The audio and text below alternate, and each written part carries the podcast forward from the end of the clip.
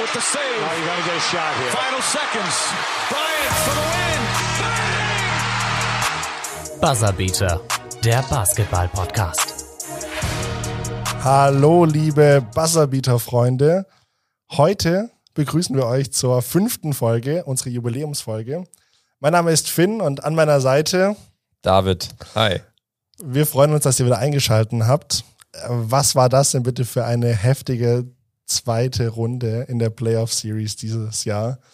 Ähm, da haben wir auf jeden Fall viel zu quatschen. Wir haben heute für euch spannende Themen drin, weil eben viel passiert ist. Ähm, wir sprechen über Ben Simmons, sprechen über die Phoenix Suns, ähm, haben auf jeden Fall auch wieder was Tolles an Spielen dabei. David, an dich habe ich erstmal eine Frage. Stell. Und zwar letztes Mal hatten wir eine Diskussion. Da ging es über Trey Young und Luka Doncic. Jetzt hast du letztes Mal gesagt, ähm, du erkennst es noch nicht so richtig an bei Trey Young, weil er gegen die Knicks gespielt hat Mhm. und gegen die weitergekommen ist.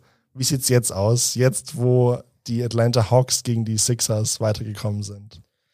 Ja, es ist schwierig. Also er hat, er hat mich schon ein bisschen Lügen gestraft, muss man, muss man schon sagen. Ähm, das, also ich hätte ja gemeint, okay, so Eastern Conference Finals, das ist das Ceiling und weiter geht's auf keinen Fall. Aber jetzt muss man sagen, nach Spiel 1 auch, das ja letzte Nacht war, müssen wir ja auch dazu sagen, wir nehmen wieder am Donnerstag auf. Ja. Ähm, ja, 48 Punkte, 11 Assists, glaube ich, 7 Rebounds, also ein Wahnsinnsspiel gemacht. Und das muss man mal sehen. Also wenn sie in die Finals kommen, das wäre natürlich unfassbar. Und dann würde sich das Ganze natürlich schon ein bisschen drehen, aber grundsätzlich bin ich schon noch, schon noch der Meinung, dass die, die Mavs es mehr richtig gemacht haben. Okay. Aber ich bin sehr beeindruckt von, von Trey Young. Hätte ich ihm Ja. nicht zugetraut. Welche Serie fandst du denn so mit am spannendsten jetzt eigentlich? Wir hatten ja zwei Game Sevens. Mhm. Ähm, Brooklyn Nets gegen die Bucks und dann Sixers gegen die Hawks. Gab es so eine Serie, wo du gesagt hast, boah, die hast du richtig gerne verfolgt? Suns gegen Nuggets war ja relativ schnell entschieden, Ja. 4-0. Aber ja, ich denke schon, dass, dass es dann ähm, Clippers waren gegen die Jazz. Ja. Also ich hätte nicht gedacht, dass die Jazz erstmal so gut mitspielen. Mitchell war ja un unglaublich, also wie der in der Serie performt hat, auch in Spiel 7. Also ich glaube, das konnten sie selber nicht so wirklich fassen. Sie waren ja dann in der zweiten Halbzeit auch, glaube ich, nach einem Dreier von Mitchell 25 Punkte vorn. Aber muss man wirklich auch Props an die, an die Clippers geben, finde ich, oder? Was meinst du? Also ich, ich verstehe das nicht, wie die Jazz das noch aus der Hand geben konnten. Klar, inzwischen musst du den Clippers einfach wirklich ähm, Respekt zollen. Zweimal 2 zu 0 hinten. Erste Runde gegen die Mavs, wieder gegen die Jazz, wieder geschafft. Jetzt gegen die Suns. Mal schauen, ob sie es wieder hinkriegen. Aber war eine geile Serie auf jeden Fall. Mich hat auf jeden Fall krass ähm, Trey Young, wir haben gerade eben über ihn gesprochen.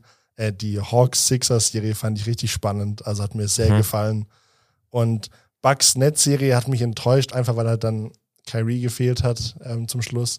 Ja, ich fand halt, ich fand halt die Sixers total enttäuschend. Also klar, Embiid hat, hat über weite Strecken gut abgeliefert, aber das haben wir ja später auch nochmal äh, drin. Da muss man auch drüber diskutieren, was, was da die Co-Stars zum Teil Mhm. abgeliefert haben. Auch Tobias Harris, Ben Simmons muss man dann natürlich auch nennen. Das ist schon, ja, sehr, sehr krass. Das, weil ich glaube, diese Chance, die man jetzt dieses Jahr hat, eine Meisterschaft zu gewinnen, wenn jetzt auch ein LeBron James nicht dabei ist, weil die, oder generell die Lakers auch mit AD, ähm, und ja, auch die Nets jetzt ausgeschieden sind, weil sie einfach Verletzungssorgen haben. Diese Möglichkeit, die du jetzt hast, die ist die Frage, wann die wiederkommt. Den und Titel zu gewinnen war eigentlich noch nie so einfach in den letzten Jahren. ja, Also du hast jetzt keine der ähm, Top-Mannschaften, die jetzt mehr dabei sind, von Ja, dem, was du vor der Saison erwartet hast. ja, ich würde nicht sagen, dass es jetzt so. irgendwie, irgendwie total einfach dieses Jahr ist, weil einfach die Mannschaften so ausgeglichen sind und Aber ja, einfacher, wie sehr, man es erwartet hätte vor der Saison, hätte man gesagt, okay, Lakers, Nets, auf jeden Fall beste Teams. ja. Aber was da einfach an Verletzungen und so gekommen ist, ähm, deswegen. Aber es gab tatsächlich nur eine Serie, die so klar und äh, deutlich war. Und das war, du hast es angesprochen, die Suns-Nuggets-Serie. Ja. Dann lass uns doch gleich zu unserem Hauptthema, den Phoenix Suns, kommen. Teamwork makes the dream work. Denn die Phoenix Suns, über die sprechen wir heute. Ähm, erstmal kurz so ein bisschen für die HörerInnen, dass wir die Location ein bisschen einordnen können. Phoenix liegt äh, im Südwesten der USA, so mitten in der Wüste drin. Äh, ist auf jeden Fall richtig heiß, deswegen freuen die sich bestimmt, dass die auch mal so jetzt an die Küste kommen, gegen die Clippers spielen dürfen. ein bisschen frische Luft, gerade bei denen, die haben gerade, glaube ich, um die 50 Grad Celsius. Also, oder ja, das ist nicht lustig dort. Ähm, die Spurs und die Lakers waren bis auf die Suns ähm, die am häufigsten vertretenen äh, Teams in der Western Conference. Und jetzt kommen die Suns eben. Ähm, die hatten eigentlich eine richtig gute Saison hinter sich, eine richtig starke Regular Season, die zweitbeste in der ganzen Liga und ähm, hinter den Jazz 51 zu 21. Da war auf jeden Fall schon ein bisschen abzusehen, so was da in den Playoffs geht. Der GM James Jones ähm, hat den Executive of the Year gewonnen. Ähm, hat natürlich auch das Glück, die Suns, dass sie auf alle Starter so zurückgreifen konnten in letzter Zeit. Ja, Chris Paul, sprechen wir noch, ist gerade im Covid-Protokoll noch untergebracht, aber bis dahin eigentlich ein sehr konstantes Team. Ähm, sie haben jetzt gerade einen Franchise-Rekord aufgestellt mit neun Playoff-Siegen am Stück. Ja, das ist Wahnsinn. Vor allem, dass sie, man muss ja auch sehen, gegen wen haben sie in den Playoffs gespielt? Also sie haben in der ersten Runde gegen die Lakers gespielt, klar, die waren auch zum Teil angeschlagen, aber haben sie 4-2 geschlagen.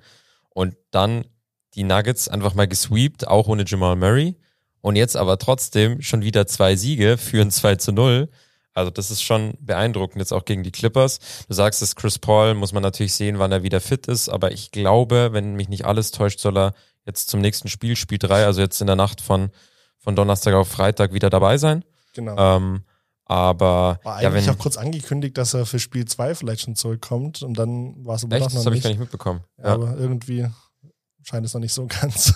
Ja, und, und du hast es angesprochen, die Historie, klar, sie waren sehr oft eigentlich sehr gut in den Playoffs vertreten, in den vergangenen, also in, in ihrer Geschichte, Mhm. aber sie waren jetzt elf Jahre gar nicht mehr in den Playoffs. Das ist schon, schon eine Zahl. Also sie waren vor elf Jahren, das kann man dazu sagen, gegen die Lakers auch in den Western Conference Finals. Also da, das haben sie wieder geschafft, dass sie in den Conference Finals sind.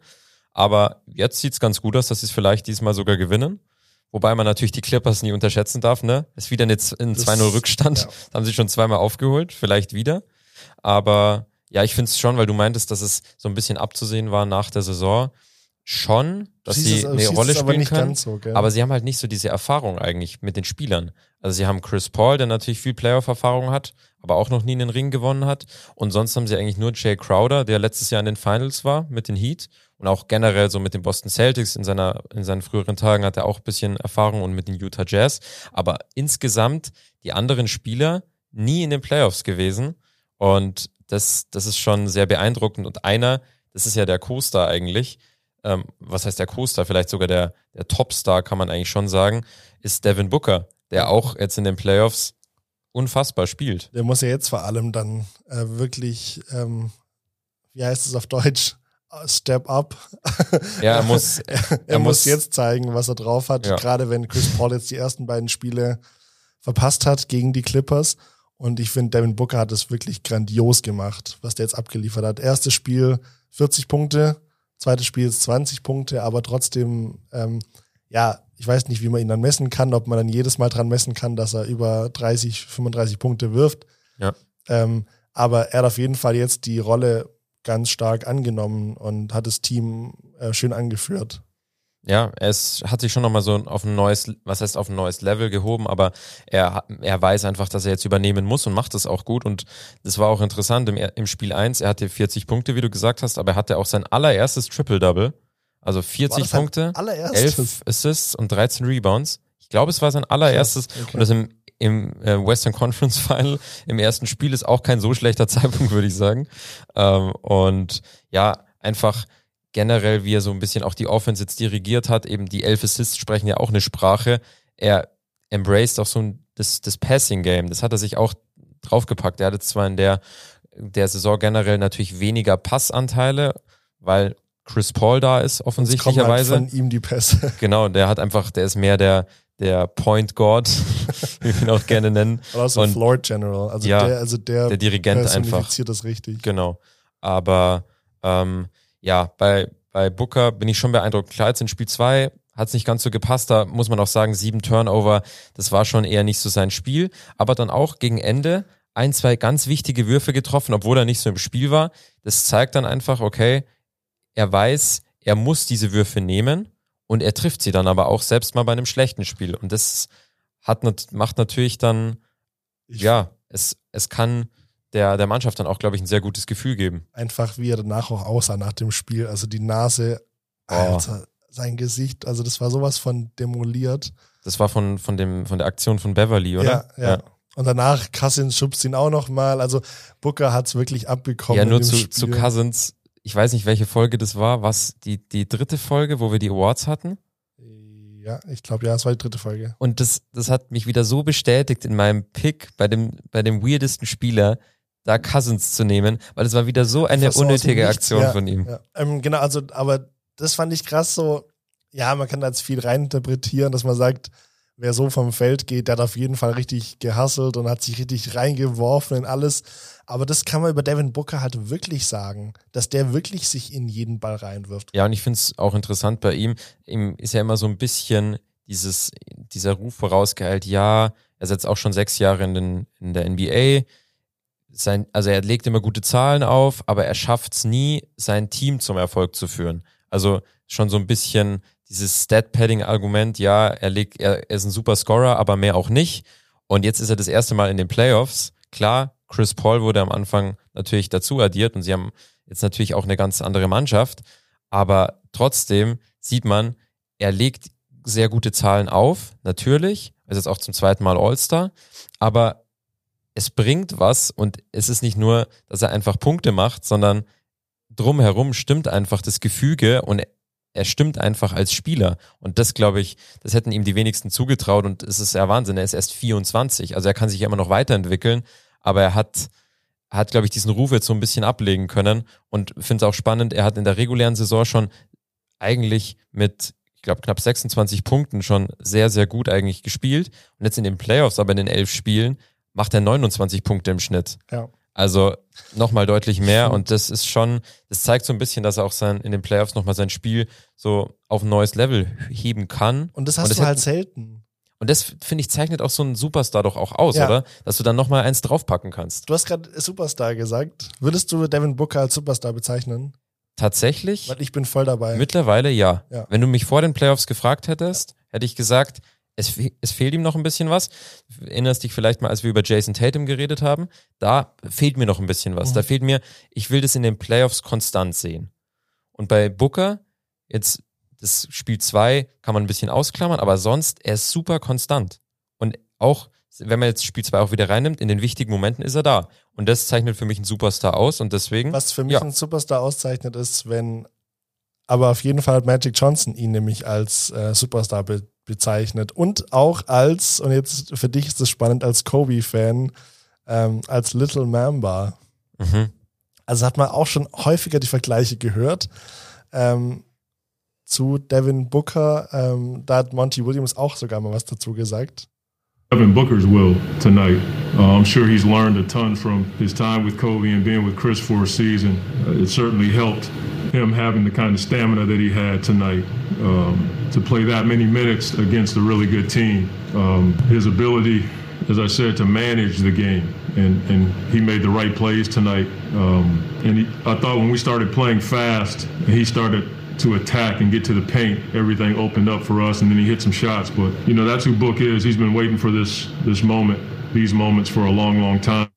Ja, das war nach dem ersten Spiel gegen die Clippers. Da hat Monty Williams, der Head Coach, ähm, Devin Booker gelobt und hat auch nochmal den Vergleich gezogen. Eben diese Nähe, die Devin Booker hat zu ähm, ähm, Chris Paul und hatte zu Kobe Bryant, weil Kobe Bryant ihn auch so ein bisschen als Ziehsohn gesehen hat, Ja, als voll. Protégé und ähm, das finde ich interessant. Die beiden ähneln sich auch sehr von, von der Art vom Spielen her. Ja, das ist ja, Booker kam, glaube ich, 2015 in die NBA.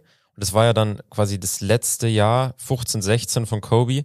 Und da haben die, haben sie beide extrem viel äh, sich ausgetauscht und sind da, glaube ich, schon, schon viel äh, in Kontakt getreten. Ich glaube, es war auch so, dass, was, dass Kobe äh, immer wieder äh, mit ihm trainiert hat. Also auch ihm da so ein bisschen seine Moves nochmal so, so genauer weitergeben konnte. Und ähm, ja, das, das ist natürlich, glaube ich, auch, auch toll, wenn du das nochmal von deinem Coach hörst. Und ich finde, man sieht, also ich finde, so die Spiele zu vergleichen, ist immer schwierig. Aber wenn du jetzt zum Beispiel auch Spiel 1 anschaust, wo Booker seine meisten Punkte macht, die meisten sind wirklich Freiwurflinie oder Mitteldistanz. Ja. Und das war auch einfach der Bereich, in dem Kobe total zu Hause war.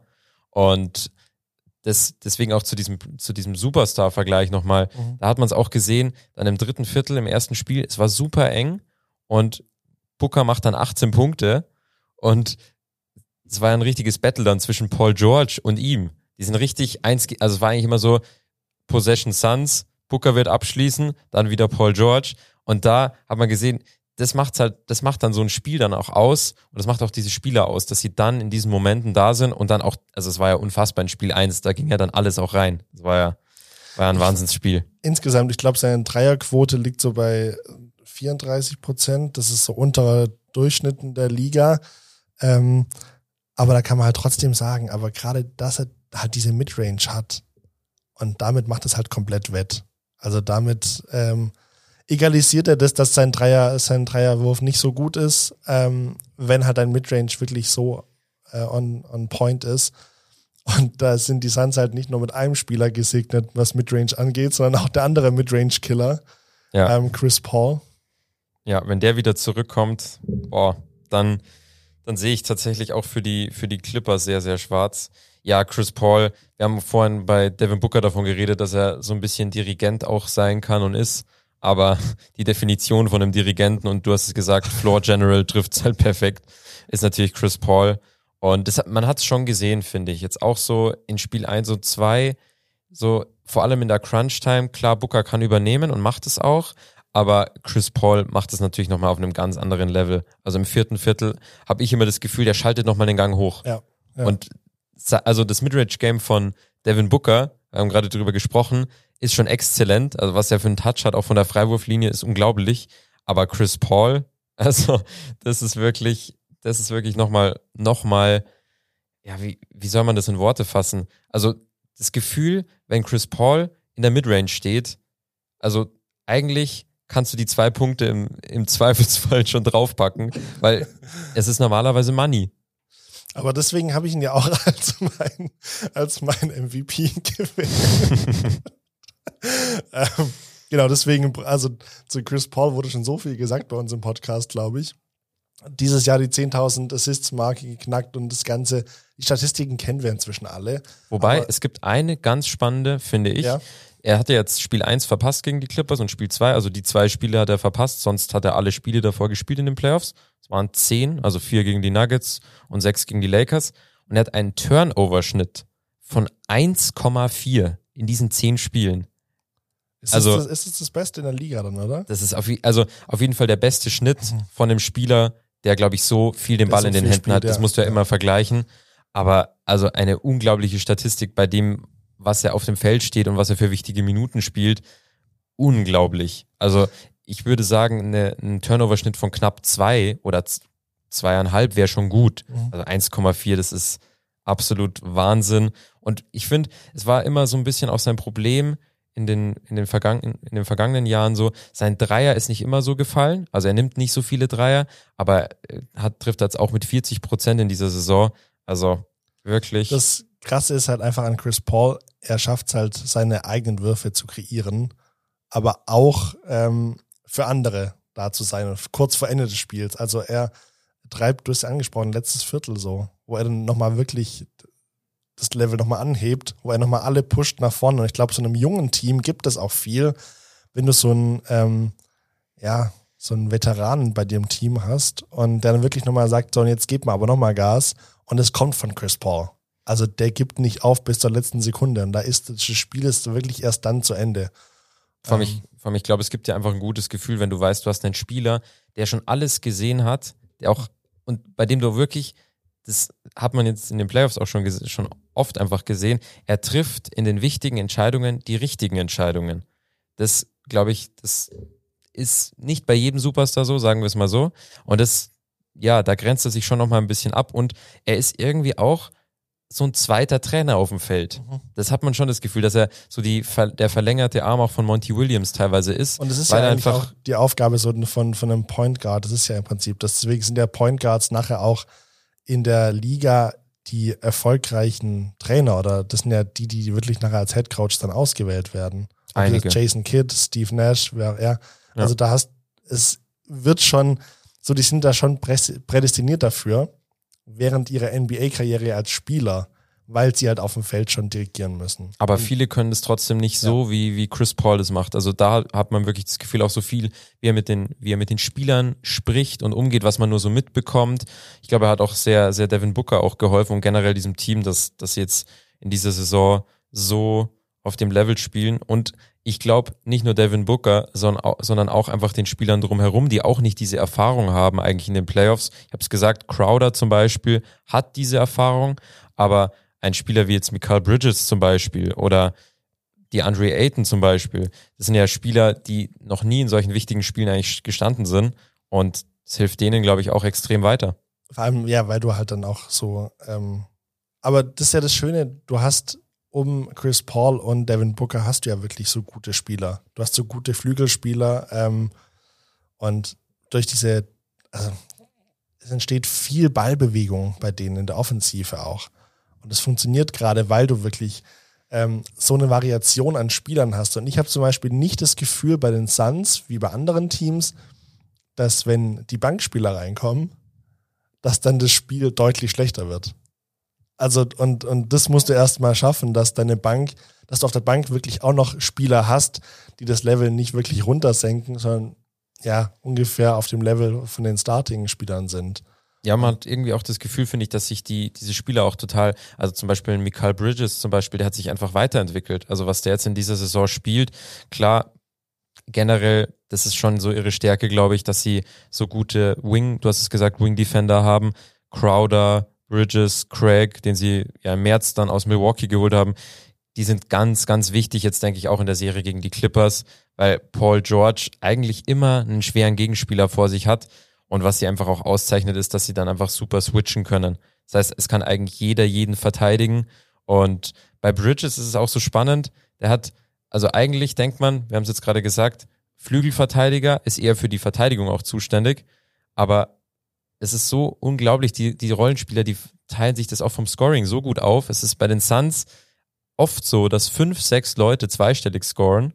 Und bei Bridges hat jetzt elf Spiel, also in den ersten elf Spielen in den Playoffs. Ich habe jetzt das, das letzte Spiel von den, von, gegen die Clippers habe ich nicht mehr mit drin, aber er hat auf jeden Fall neun von elf Spielen hat er zweistellig gescored, obwohl er eigentlich für die Verteidigung eher zuständig ist. Aber er hat auch, er ist einer von diesen dreien, Bridges, Crowder, Craig, die halt dieses 3 and D so, also ja. es ist nicht nur die, wie, wie es teilweise dann, wenn du die, wenn du jetzt zum Beispiel die Sixers nimmst, äh, Thibault zum Beispiel, ja. der trifft halt keinen Dreier oder, oder Simmons, ähm, dann ist es halt schwierig, obwohl die super Verteidiger sind. Aber wenn du in der Offensive auch noch so ein Element reinbringen kannst, das ist halt super aber ich wichtig. Ich finde halt, Mikael Bridges könnte auch definitiv einer der besten Verteidiger eines Tages werden in der Liga.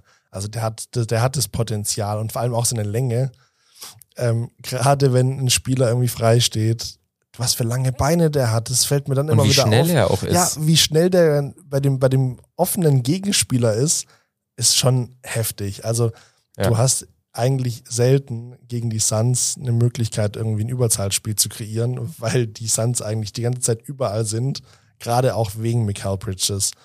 Ähm und dann hast du halt dazu noch, und der hat, der hat mich wirklich sehr überrascht, ein Big Man, die Andre Ayton.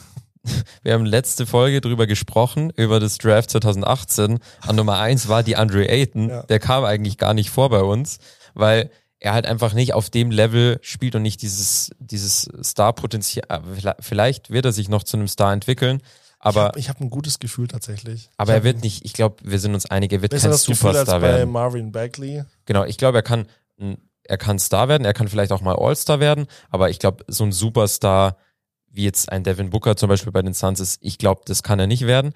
Aber trotzdem, auch in den Playoffs, wie er spielt, vor allem auch, wie er defensiv ausgesehen hat, auch gegen Jokic auch gegen AD, als er noch fit war. Das ist wirklich beeindruckend. Und offensiv wird er teilweise, er wird natürlich auch sehr gut eingebunden von, von den Point Guards, also von Paul und Booker und natürlich Cameron auch von Cameron Payne, Payne ja. den darf man da auch nicht vergessen. Aber das tatsächlich auch jetzt nochmal in den Playoffs sein, seine Schnitte hochgeschraubt, auch von den Punkten, jetzt auch mit, mit über 70 Prozent aus dem Feld. Also das ist eine unfassbare Quote. Ähm, Das Krasse ist halt bei, der ist ähm, schon super effektiv. bei DeAndre Ayton, von ihm wird halt schon viel verlangt. Also bei ihm werden jetzt nicht ständig irgendwie 20 Punkte verlangt, so in dem, in dem Spektrum, aber er muss viel machen. Also ähm, ähm, dass er mega Picks stellt, dass er im Post steht, dass er äh, Alley-Oops, äh, äh, Alley-Oop-Würfe kriegt. Okay, das, das war halt noch krasser gegen die Clippers. Ich glaube, das muss man halt nochmal rausheben, ähm, was das einfach für ein Einwurf war. In Spiel 2 meinst du ganz am Ende. Spiel 2. Also das Ja. war tatsächlich, ich bin zu Hause sowas von rumgesprungen, ohne mich jetzt dann, ich bin noch kein Phoenix Suns Fan, um das mal klarzustellen, Halte ich für ein Gerücht.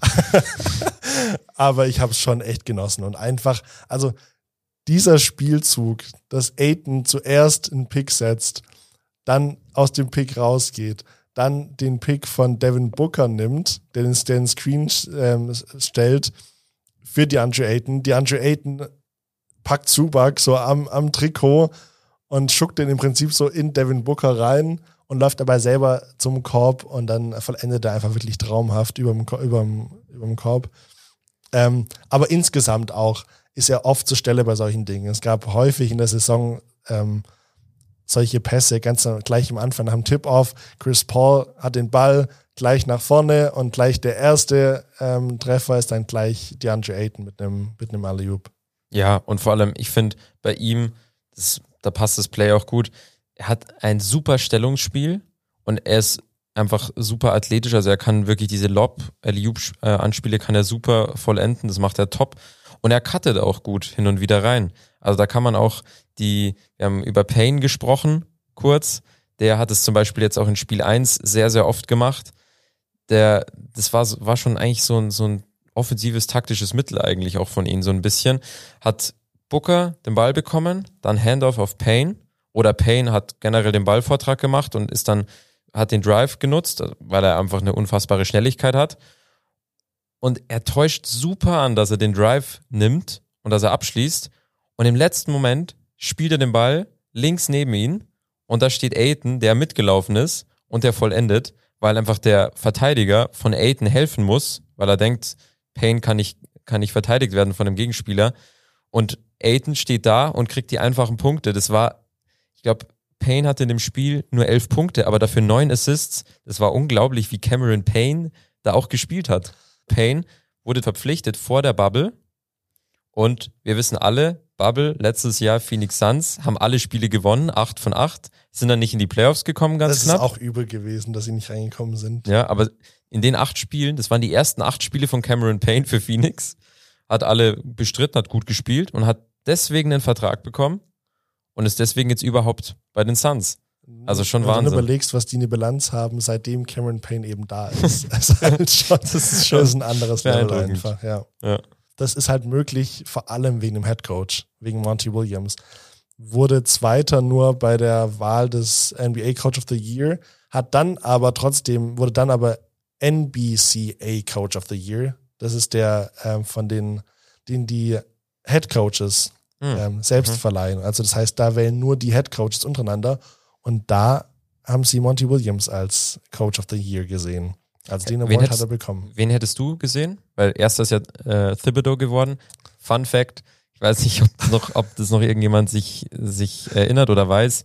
Der Tipp, als wir über die Knicks äh, gesprochen haben, wer Coach of the Year wird, war Tom Thibodeau von mir. Hast du das gesagt? Und es hat tatsächlich, es ist, er ist es tatsächlich geworden. Aber ich muss sagen, jetzt so im Nachhinein, ich hätte es eher Monty Williams, Ja. glaube ich, gegeben. Ja, deswegen, und ich du finde auch das- so? Ich, ich wäre auch bei Monty Williams ge oder geblieben oder er hätte das gesagt. Einfach aufgrund dessen, also wenn schon die ganzen anderen Trainerkollegen das sagen, dann ist es, glaube ich, offensichtlich, weil die sich am besten einschätzen können. Und ich finde einfach, was er aus dem Team gemacht hat, das, ähm, das Team hatte vor zwei Jahren, war es, glaube ich, die Bilanz 19 zu 63.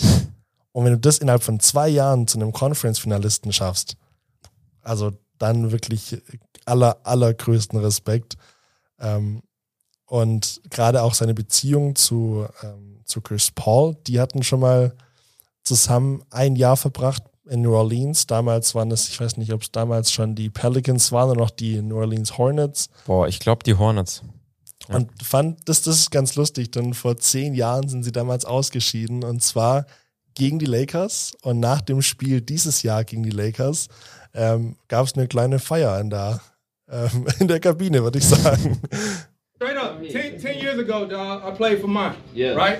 2 7 series, man. Coach, we lost. 4 2, right? Right back where we was against the same team. Oh, hey, congrats, coach. Congrats. Coach been coaching a long time. His first playoff series win. That's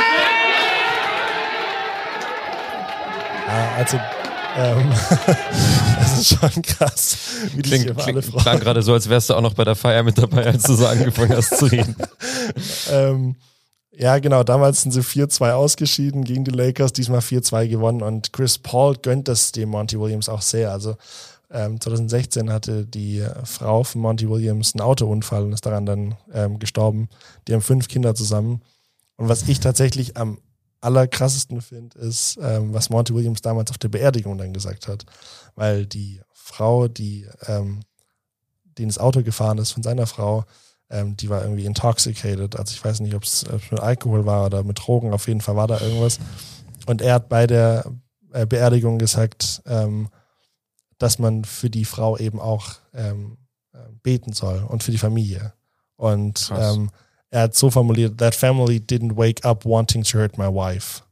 Und das finde ich ähm, so, ja, wie er dann, wie er mit der Situation umgeht, ähm, finde ich wirklich sehr, sehr ähm, menschlich und ich habe meinen aller, allergrößten Respekt vor, vor Monty Williams. Und das haben die Spieler aber auch gesagt, dass er diese Geschichte häufig erwähnt. Ähm, Cameron Payne, Cameron Johnson haben das gesagt, dass er häufig darüber spricht. Und das finde ich, und das finde ich faszinierend, dass er den Spielern auch sowas auf den Weg gibt. Und dadurch ist, entsteht eine Beziehung zwischen den Spielern und dem Monty Williams, die wirklich so eng ist. Er ruft die Spieler an, einfach mal so, um nur zu fragen, wie es ihnen geht. Und das wird, das wird glaube ich, so unterschätzt, dass Ja. dieser, dieser Faktor, dass du mit deinen, mit deinen Spielern und mit deinem Team und generell mit deinem Staff, dass du mit dem gut harmonierst und dass du auch so auf menschlicher Ebene gut miteinander klarkommst und wie du sagst, dass es nicht nur immer um Basketball geht und irgendwie Taktik und Spiel, sondern auch mal um das außerhalb, weil das die persönlichen Probleme oder die persönlichen Dinge, die die Spieler betreffen, die sind ja genauso wichtig und die spielen ja auch eine Rolle, wie der Spieler sich wohlfühlt und wie überhaupt das, das ganze Team und Gefüge funktioniert und deswegen, ähm, ja, er dient halt so als. Vaterfigur dann auf jeden Fall für das Team. Und ähm, das siehst du halt einfach tatsächlich, dass die Beziehung gut ist zwischen Trainer und, und Spielern. Und jetzt begrüßen wir einen neuen Gast, auch natürlich ein Kollege von uns, Emilio. Hi. Und Servus. Servus. Servus Finn, servus David. Und bei uns im Studio das erste Mal, dass ein Gast bei uns hier im Podcast-Studio am Start ist. Gleich ein ganz anderes Gefühl. Richtig gut. Ja, ich freue mich auch. Ähm, ich würde sagen, ich erkläre euch das Spiel. Also es heißt 8-Second Violation. Und ihr kennt es ja wahrscheinlich. Ähm, ihr müsst den Ball reinspielen und in 8 Sekunden über die Mittellinie kommen. Genauso geht's auch. Ihr habt, ich stelle euch ein paar Fragen. Und ähm, ihr müsst mir drei Spieler nennen. Und das innerhalb von 8 Sekunden. Also ihr habt 8 Sekunden Zeit, die Spieler zu nennen. Und ja, ähm, ihr könnt so viele Spieler nennen, wie ihr wollt. Es müssen drei richtige dabei sein, aber acht Sekunden sind Acht ja auch Sekunden nicht so Zeit Viel. und wir haben, wie viele Kategorien haben wir? Also wie viele verschiedene? Ähm, wir haben sechs Kategorien, also für jeden drei. Und dann schauen wir mal, ob es unentschieden steht und wir ins Sudden Death müssen. Dann müssen wir noch ins Stechen vielleicht. Bonus, Bonusfrage hast du auch noch dabei. Sehr schön. Genau. Da freuen wir uns jetzt aber mal. Aber dann, dann müssen wir erstmal am Anfang, glaube ich, auswählen, oder wer, wie, wie macht man das? Genau, wir machen ein bisschen zufällig. Also ähm, wer möchte von euch anfangen und dann bitte mit einer Zahl von 1 bis 6. Ich würde anfangen. Wen fängt an? Ich nehme ich nehm die drei. Die Nummer 3. Dann starten wir. Also ich stelle euch erstmal die Frage, dann könnt Ja. ihr nochmal nachfragen Mhm. und dann machen wir die 8 Sekunden. Ähm, und zwar, es geht um größte Spieler die, dieser Saison und die müssen über 7 Feet sein. 7, 0. Also Okay. das sind 2 Meter und 15 Zentimeter. Gut, okay. Und Ich muss drei Spieler nennen, die jetzt größer als 2,15 Meter sind und diese Saison gespielt haben oder im Kader sind. Einfach. Genau. Okay. Puh. okay. ähm, bist du bereit, oder? Ja, ich bin bereit. Gut, und dann starten wir. Ähm, Taco Fall, ähm, Bol Bol und äh, Christoph Porzingis. Ja, die Zeit war noch nicht um, aber drei richtige. Voll gut. Also Wer mir noch eingefallen wäre, ich weiß nicht, ist Rudy Gobert auch da dabei? Rudy Gobert ist genau mit 7, 7, 1 ist er dabei. Und Okay, krass. der zweitgrößte wäre noch Boban. Ah, Ja, stimmt.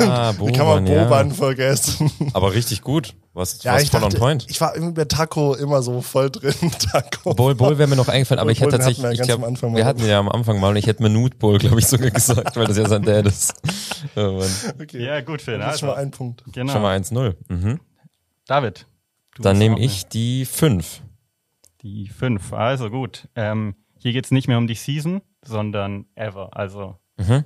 Was wäre auch immer. Und das wäre elf oder mehr Three-Pointers in einem Game. Okay. Und genau, du musst nur die Namen nennen. Es gibt ein paar, die haben öfter das geschafft. Aber genau. Bist Mhm. okay. du bereit? Ich bin bereit. Kurz eine Frage. Zählt es jetzt, einen Spieler zweimal zu nennen? Nein, natürlich nicht, Nee. natürlich nicht, natürlich nicht. Nur wenn die genaue Anzahl immer genannt wird.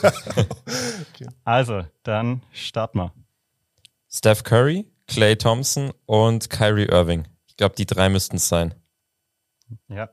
Ich, ich nehme noch einen rein. Ist, Zeit ist aus, aber Zach Levine müsste, glaube ich, auch noch dabei sein. Ich will noch mal Genau. glänzen.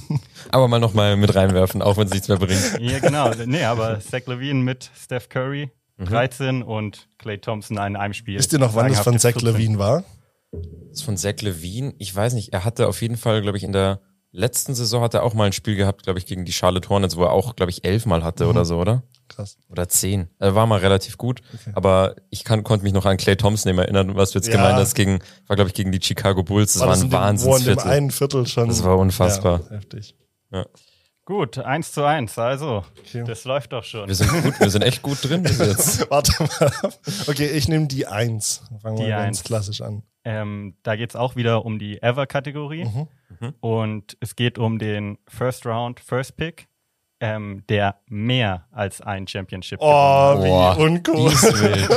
oh nein. Also, Kannst du es nochmal sagen? also den First Round, Mhm. davon den First, First Pick und ähm, der mehr als ein Championship. Also Mehr als einen Ring quasi geholt genau hat. zwei oder mehr.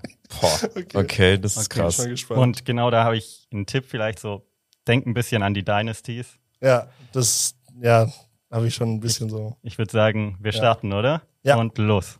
Äh, LeBron James, äh, Kobe Bryant.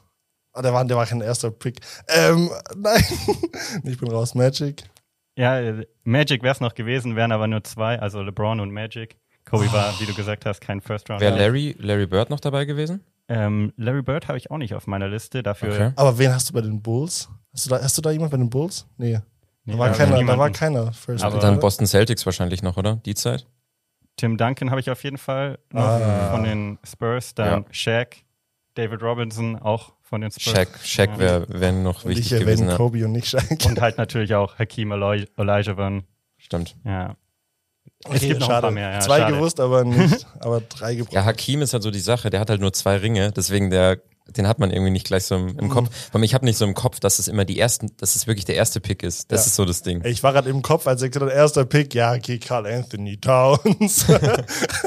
Der mit seinen ganzen Championships, ja genau. War ein doppeltes, war, ein, war eine doppelte Frage Okay. sozusagen. aber gut. Gut, Uh, dann Dann nehme ich die, die vier. Die vier. Gut, das geht auch wieder um die Kategorie Ever. Mhm.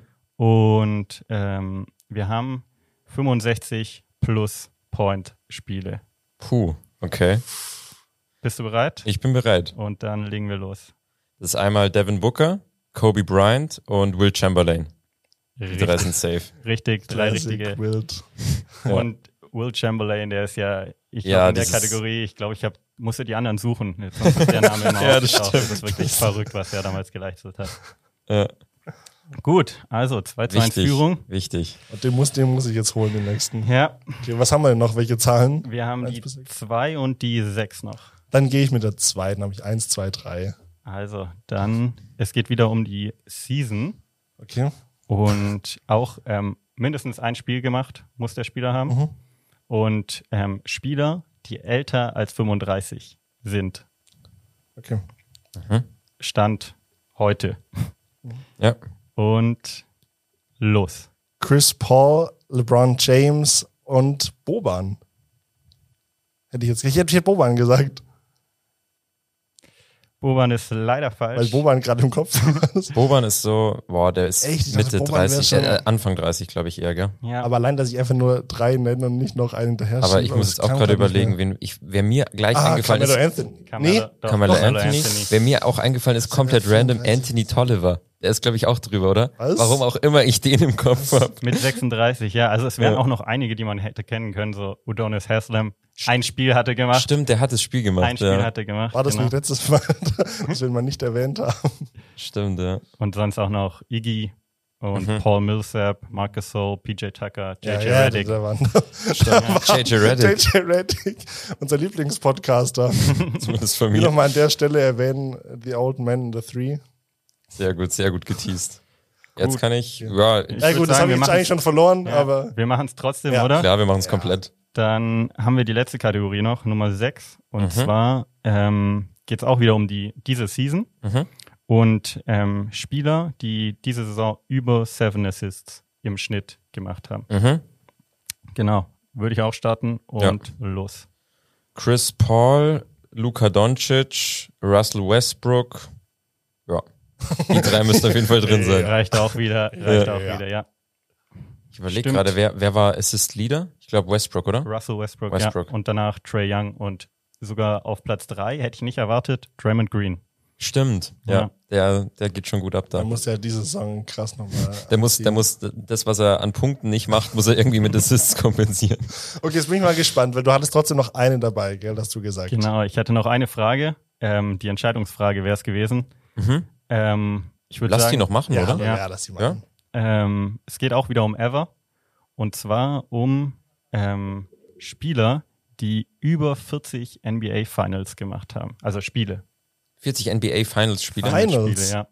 Aber auch wieder ever oder aktuell? Ever. Ever. Ever. Sonst Okay. wird's, sonst sieht's knapp aus mit drei Spielern. Würde ich auch. Wie, wie wollt ihr es machen? Einfach, wir können acht Wir, Sekunden. wir zählen hier einfach mal ein bisschen Ja, ab, ja, oder? oder In den zählt ein acht bisschen Sekunden. Ab. Ja. Okay. Und los. Bill Russell, LeBron James, Kareem, Larry Bird würde ich Michael nennen. Jordan hätte ich Magic genannt. Johnson hätte ich genannt, aber und also Michael Jordan auf jeden Fall. Scottie Pippen. Scottie Pippen hätte ich noch reingebracht. ja. Boah, sonst Dennis Rodman, der war doch Tim Duncan hätte ich noch gebracht. Aber ist schwierig. Ja, jetzt. Also ein paar. den Warriors vielleicht auch noch. nicht. Also, Also nee, aber, ich, aber ich weiß nicht, bei, also über 40 hast Nee, du das gesagt, reicht nicht. Finals. Das reicht nicht. Dachte ich auch erst, die waren zu kurz, die Dynasty. Ja. ja, stimmt. die waren zu kurz. Ähm, Kobe. Kobe könnte man noch, könnte noch drin sein, oder? Ich, ist er ist nicht drin. Also Hm. es sind viele ältere, unter anderem Bill Russell mit sagenhaften Hm. 70 Spielen. Dann Sam Jones, Kareem, ähm, Jerry West, So schade, die, auch gesehen genannt. zu haben, einfach Ja. in echt. LeBron, ähm, Tom Heinesen, Magic Johnson, Aha. John Havlicek, Frank Ramsey. Paar, die ich auch wirklich selber nicht kenne.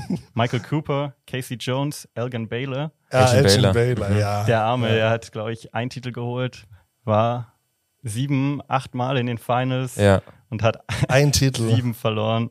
ja stimmt. Ähm, Derek Fisher und Tom Sanders und Bob Cousy. Und Larry, Larry Bird nicht? also Larry Bird nicht. Krass. Ja. Ich hätte gedacht, dass der auch drin, auch noch vielleicht Aber das drin war ist. schon eine krasse Zeit damals mit so Bill Russell und, und Ja, und Jerry halt auch West Wahnsinn, dass einfach, wenn du dir die Namen anhörst und dann ist so LeBron James mit dabei. So gefühlt der Einzige, der jetzt so aus der neuen Zeit dabei ist. ja, Wahnsinn. verdient. Dann Ja, cool. damit geht das Spiel an David. Klassischer Ja, Sieg, ja. wichtig, wichtig. Vielen Dank, Emilio, dass du da warst. Hat uns sehr gefreut. Hat richtig Spaß gemacht, war, war geil. 3-1 Sieg. Wobei, eigentlich 4-2, oder? Ja, den letzten haben wir zusammen Haben wir ein bisschen zusammengearbeitet.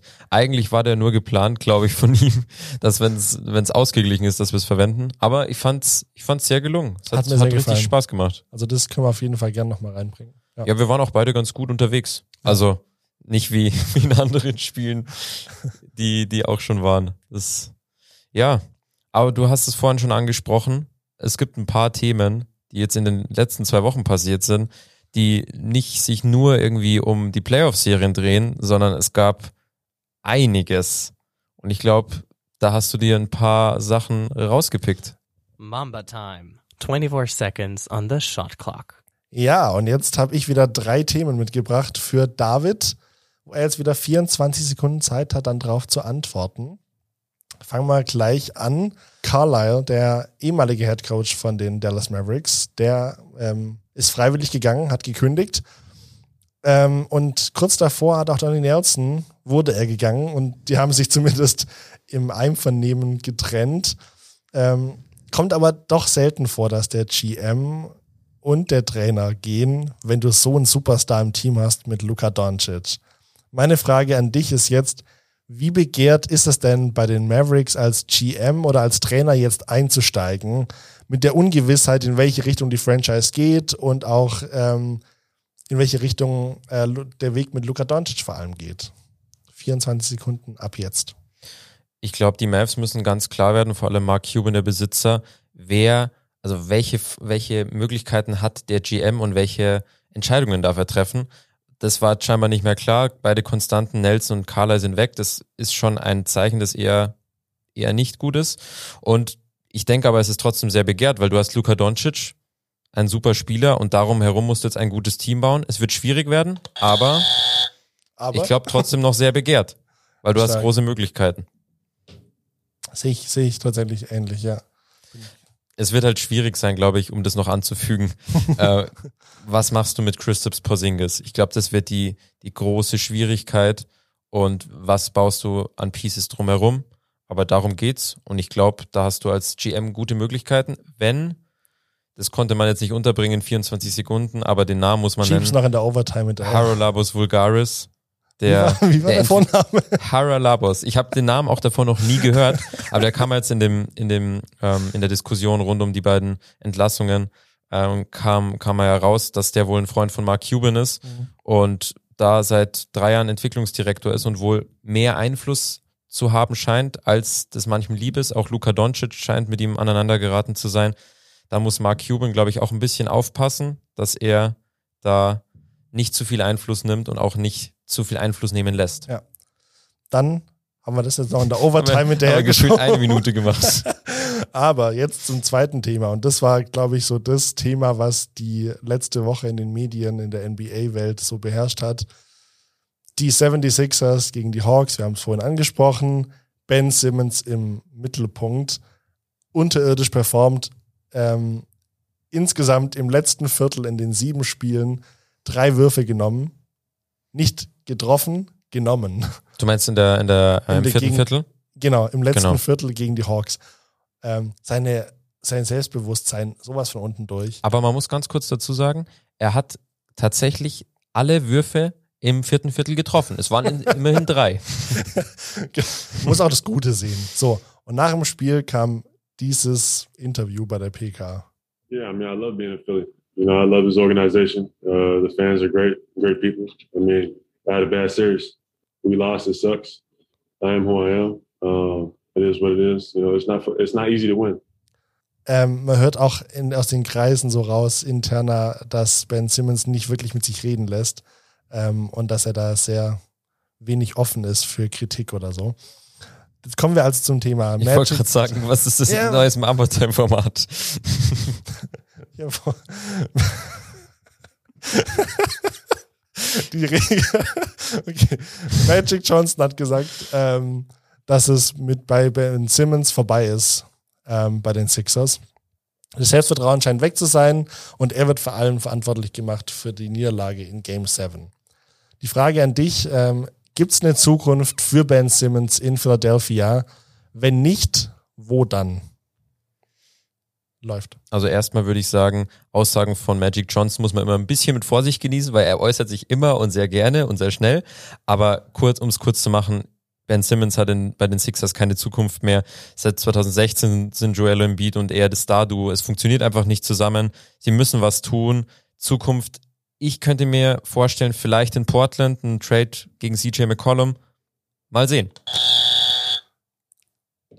Portland. Portland ist interessant. Das war so ein bisschen in der Dis Diskussion. Ich habe erst, ich war mir nicht so ganz sicher, ob das wirklich passen könnte. Aber es könnte, glaube ich, für beide Aber hat man jetzt Franchises. schon häufiger gehört, tatsächlich, sein. Portland, ja. Ähm, könnte spannend sein. Klar, man aber- muss natürlich sagen, Simmons und Lillard sind eigentlich beides Point Guards. Aber ich glaube, die könnten nebeneinander gut, gut koexistieren. Ja. Und dazu hätte Embiid dann mit CJ McCollum jemanden, der sich einen Wurf kreieren kann, aber nicht dieses Freiwurfproblem und dieses Wurfproblem hat und dann auch nicht ja, einen Point Guard, der eigentlich nur in der Zone sich aufhält. Ja. Ein anderes Thema, was die Playoffs jetzt wirklich oder die ganze Saison schon so beherrscht, Verletzungen. Und zwar Verletzungen von Superstars. Also du hast ähm, Serien, die entschieden wurden, weil AD weg war, weil Kyrie ver verletzt gefehlt hat, James Harden, Kawhi Leonard, äh, Jamal Murray und ganz viele andere einfach. Ähm, das war aber auch während der Regular Season, wo einfach Kevin Durant schon ewig lang gefehlt hat und so. Die Frage an dich ist jetzt, woran liegt es deiner Meinung nach, dass wir diese Saison so viele serienentscheidende Verletzungen haben? Wirkt es nur so? Also ich habe so das Gefühl, oder ist es wirklich so? Und woran liegt's? Zeit läuft ab jetzt. Also ich glaube, man muss es ganz klar mit einem, mit einem Grund festlegen. Extreme Saisonbelastung ist es einfach gewesen. Spieler haben sich auch dazu geäußert, auch LeBron. 72 Spiele seit Weihnachten. Normalerweise hast du 10 Spiele mehr, bist du bei 82, hast aber, fängst schon Ende Oktober an und die Belastung ist zu groß und da müssen sich Liga und Spieler einigen, jetzt in der Offseason zusammensetzen, ob es vielleicht mögliche Änderungen gibt, weil daran lagen zum großen Teil einfach die Verletzungen. Finde ich, finde ich einen sehr interessanten Punkt, den du machst, ja. Also man muss das natürlich trotzdem immer individuell betrachten, okay, was sind jetzt da die Verletzungen gewesen? Ist sicher nicht der einzige Grund bei den Spielern und kannst du sicher nicht auf alle ähm, gleich be beziehen, aber im Großen und Ganzen war die Belastung dieses Jahr einfach unglaublich. Jetzt kommen wir zu einer neuen Rubrik, David. Denn wir haben was Tolles dabei und zwar geht's mir häufig so, dass wir, ähm, wenn ich ein Spiel anschaue, dass ich mir denke, was für eine bescheuerte Regel das ist. Oder ich frage mich, wie die Regel überhaupt entstanden ist. Und es gibt tatsächlich auch wirklich kuriose Regeln und ähm, da bringen wir jetzt euch HörerInnen jede Folge eine neue Regel immer ähm, ans Herz und erklären diese in 100 Sekunden. Das ist das Format und das machen aber nicht wir, David. Ich wollte gerade sagen, wir machen es nicht, sondern wir haben eine Kollegin, die das für uns macht. Also jede Folge haben wir da eine neue Regel mit dabei. Und die erste hört ihr jetzt. Heute die Coaches Challenge. Die Coaches Challenge wurde zu Beginn der Saison 2019-2020 in der NBA eingeführt. Das NBA Board of Governors hatte das einstimmig entschieden.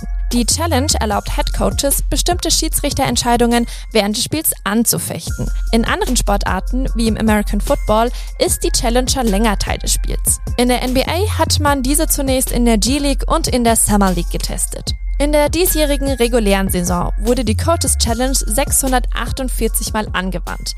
Mit 311 erfolgreichen Challenges wurden somit 48 Prozent der angefochtenen Entscheidungen widerrufen. Ein Team hat im Spiel unabhängig vom Erfolg der Challenge nur einmal die Möglichkeit, eine Entscheidung anzufechten. Um eine Coaches Challenge anzuwenden, muss das Team zunächst eine Auszeit nehmen. Innerhalb der folgenden 30 Sekunden muss der Trainer dann per Handzeichen eine Challenge in Richtung Schiedsrichter signalisieren. Außerdem muss auch signalisiert werden, auf welche Entscheidung er sich bezieht. Denn nur Entscheidungen, die sich auf Fouls, Goaltending oder Einwurf beziehen, sind überprüfbar. Ein Anfechten löst automatisch ein Instant Replay Review aus. Dabei sehen sich die Schiedsrichter die Spielszene noch einmal auf Video an und entscheiden erneut. Bei einer erfolgreichen Challenge bekommt das Team das Timeout dann wieder zurück. Übrigens, nicht zu jeder Zeit im Spiel sind Challenges möglich. Denn in den letzten zwei Minuten eines Spiels und in der Verlängerung kann keine Schiedsrichterentscheidung angefochten werden. Danke, Alina. Ich weiß nicht, wie es dir geht. Natürlich kennt man die Coaches Challenge, Ja. aber so die Nuancen, auch zum Beispiel, also das hatte ich schon mal gewusst oder gehört, aber auch, dass es diesen, diese Besonderheit, dass zwei Minuten vorm Spiel, vor Spielende, dass, dass man da nicht mehr eingreifen darf. Ich fand es vor allem spannend, also ich kenne es halt aus, dem, aus, dem, aus der NFL. Das ist mir schon länger bekannt, so wie Alina es erwähnt hat. Also da schmeißt man so eine Flagge hin, so eine rote. Ähm, deswegen finde ich es ja auch da cool. Und Fun Fact übrigens, weißt du, wer der Erste war, der die Coaches Challenge genon- genutzt hat? Sag's Toronto mir. Raptors, Nick Nurse. Wann war das dann? 2019. Gleich, ähm, ich glaube, gleich der erste Spieltag war das. Und ich weiß noch, da hat er richtig gelacht, als er die genommen hat, weil irgendwie war das so besonders für alle, dass er eine Coaches Challenge genommen hat. Ja, Und es klar. fanden alle irgendwie so cool. Und ähm, weiterer Fun Fact, ich weiß nicht, ob es wirklich lustig ist, aber einfach weiterer Fact. ähm, die Toronto Raptors waren tatsächlich in der Regular Season diese Saison die das Team, das am häufigsten die Coaches Challenge auch genutzt hat. Vielleicht hat Mhm. es damit irgendwas zu tun, die ersten, die es genutzt haben und jetzt, die haben es am häufigsten benutzt. Es hilft halt trotzdem nicht unbedingt dann in die Playoffs zu kommen, das sieht man daran. Aber es macht, glaube ich, das, Shots fired. aber ich glaube, es macht, ich glaube, es macht einfach das Spiel ein bisschen, ein bisschen fairer. Und es ist auch ein gutes taktisches Mittel für, was ist ein gutes taktisches Mittel, aber man hat die Möglichkeit, auch unklare Entscheidungen mal nochmal überprüfen zu lassen. Und ich glaube, haben wir wieder alle was dazugelernt. Ja. Ihr da draußen hoffentlich auch. Und jetzt Abrundung, wie immer, ihr kennt's, mit You Bet. Auflösung von der letzten Folge müssen wir machen. Da freue ich mich drauf. Wie sah es da aus? Es sah eigentlich ganz gut aus. Und zwar, erstmal sah es schlecht für mich aus, weil die Clippers es zuerst geschafft haben. Dachte ich schon, ah, jetzt gewinnt David wieder. Aber da ich auf die Hawks getippt habe, auf Trey Young, ähm, und dies auch geschafft haben, ist jetzt ein schönes Unentschieden geworden. Deswegen gibt's keine Bestrafung. Und es gibt auch tatsächlich jetzt, da werden wir es davon ein bisschen abhängig machen. In den ersten Folgen hat es immer super geklappt mit den Bestrafungen, weil wir auch zum Beispiel Highlights hatten, wie mein Doncic-Rant oder wir haben über Jokic gesprochen, beziehungsweise Finn musste über ihn Und sprechen, ein auch Video, in was lobenden nie Worten. veröffentlicht wird, wo ich erfahren habe, dass ich über Jokic reden muss. Ähm, Aber ja, das- das ist da FSK 18, was meine Sprache da angeht. Ja, da wurde so ein F-Wort ein paar Mal gedroppt, ein paar Mal Und es zu war nicht, oft. und es war nicht Finn. Es war nicht Finn tatsächlich, aber wer hätte es gedacht. ähm, Gut, und auf jeden Fall. ja, deswegen haben wir, haben wir jetzt auch entschieden, wenn wir eine sinnvolle Bestrafung haben, die auch wirklich eine Strafe ist, dann werden wir es reinbringen, aber sonst auf Teufel komm raus, irgendwie etwas uns zu überlegen, was dann gar nicht so, so wirkt und ist, werden wir nicht machen. Deswegen heute keine Bestrafung. Und ja, Wir haben dafür aber eine neue Wette. trotzdem haben wir eine neue. Wette, einen, einen neuen Tipp. Macht ja auch Und Sinn. So. Wer Also, hätte es gedacht? Was, was tippen wir heute, wir Finn? tippen auf die NBA Finals, also welche beiden Teams in NBA Finals stehen werden, weil wenn wir das nächste Mal aufnehmen, sind wir schon in NBA Finals. Ganz genau. Und da können wir in der Western anfangen. Ich tippe auf die Phoenix Suns. Wir haben heute ausführlich über sie geredet. Du tippst auf die Phoenix Suns, hätte ich nicht gedacht. hätte ich nicht Wir gedacht. hatten die Clippers letztes Mal drin und ähm, ich vertraue den Suns. Wie sieht's bei dir aus, David? Man muss natürlich sagen, wir haben es, glaube ich, jetzt schon oft erwähnt, aber die Clippers sind natürlich nicht zu unterschätzen, auch nach einem 0-2-Rückstand. Ich denke aber auch, dass die Phoenix Suns es machen. Chris Paul kommt zurück, wahrscheinlich in Spiel 3. Ich denke, sie machen es. Außer Kawhi Leonard kommt nochmal irgendwie zurück, Und dann muss aber, aber heftig zurückkommen gleich. Und aber mit Kreuzbandverletzungen ist nicht zu spaßen und ich denke auch nicht, dass er, dass er nochmal zurückkommt. Im Osten ist es, glaube ich, nochmal enger. das sieht, glaube ich, anders aus bei uns. Klar, die, die Hawks führen jetzt 1-0. Aber das heißt ja echt. Aber das nichts. heißt noch gar nichts. Und ich denke, dass es die Bugs machen werden. Ich, das ist vielleicht auch so ein bisschen ein Hot Take, aber ich glaube, ich nicht die sagen. Chance. Nee, nee, der Hot Take kommt jetzt. die Bugs kein Hot Take. Einfach mal Hot Take Bugs, Nee, ja, nee, also nee. ich glaube nicht. ganz schwacher Hot Take. Ich glaube, der Hot Take ist eher die Chance, dieses Jahr Meister zu werden, ist für Janis so hoch wie nie. Das ist kein Hot Take. Aber es wird in den nächsten Wann kommt da denn der Hot Take? in den nächsten acht Jahren wird die Chance nicht mehr so groß sein wie dieses Jahr. Er muss meiner Meinung nach dieses Jahr den Titel holen. In den nächsten Jahren wird es ganz, ganz schwer werden. Ich hätte einen guten Hot Take. Janis verwandelt jeden Freiwurf innerhalb von zehn Sekunden. Der Hot Take Ähm. ist so heiß, da, da verbrennen wir uns alle die Finger davon. Aber Und genau deswegen finde ich es ganz spannend, weil Nate McMillan hat ja Hacker Shack wieder eingeführt mit Hacker Simmons. Und ähm, das wird jetzt bei Janis auch wieder so funktionieren. Und ich weiß nicht, also Janis, ob er jetzt so schlecht wird wie Simmons. Auf jeden Fall ähm, Nate Shots McMillan, fired. Nate McMillan, ähm, toller Coach. Übrigens, Monty äh, Williams hat unter äh, Nate McMillan angefangen und war unter ihm tatsächlich Assistant Coach. Deswegen wieder Sympathie, Monty Williams, Nate McMillan. Ich tippe auf ähm, Ice Trey aus Atlanta. Ich tippe auf die Atlanta Hawks. Also du Hawks gegen Suns, ich Bucks gegen Suns. Ich hätte mir einfach davor überhaupt nicht gedacht, vor der Saison, solche Teams. Allem, stell dir mal wirklich vor, Atlanta Hawks gegen Phoenix Suns in den Finals. Das hört sich tatsächlich, wenn es vor der Saison gehört hätte, hört sich das nach dem langweiligsten NBA Finals ever an. Vor Vor drei Jahren, vor ja. drei Jahren wäre das halt, weiß ich nicht, Undenkbar. das Trash-Game des Jahres Ja. gewesen. Und jetzt ist es einfach, das sind es einfach die NBA Finals, möglicherweise. Wir werden sehen. Aber ich würde mich tatsächlich sehr drauf freuen. Ja, wird, wird auf jeden Fall sehr, sehr eng werden und sehr, sehr spannend werden, glaube ich, beide Serien. Und Ihr könnt es verfolgen, was wir dazu noch zu sagen haben auf Social Media. ganz genau, unter Buzzerbeater. Buzzerbeater M945, wir sagen es schon im Chor, und Schon so drin. auf Instagram und auf Facebook. Da habt ihr, habt ihr eh schon gesehen, da kommen auch immer wieder kleine Videoausschnitte, weil wir da auch immer Unsere Ja, Podcast-Folge unsere aufzeichnen. Podcast-Folge auch auf Video aufzeichnen.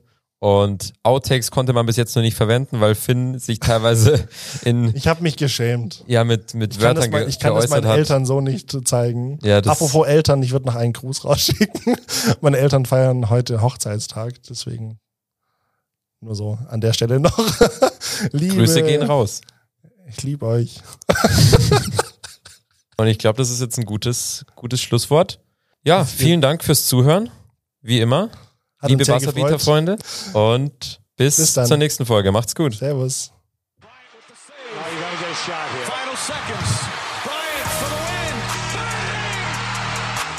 Buzzerbeater, der Basketball-Podcast.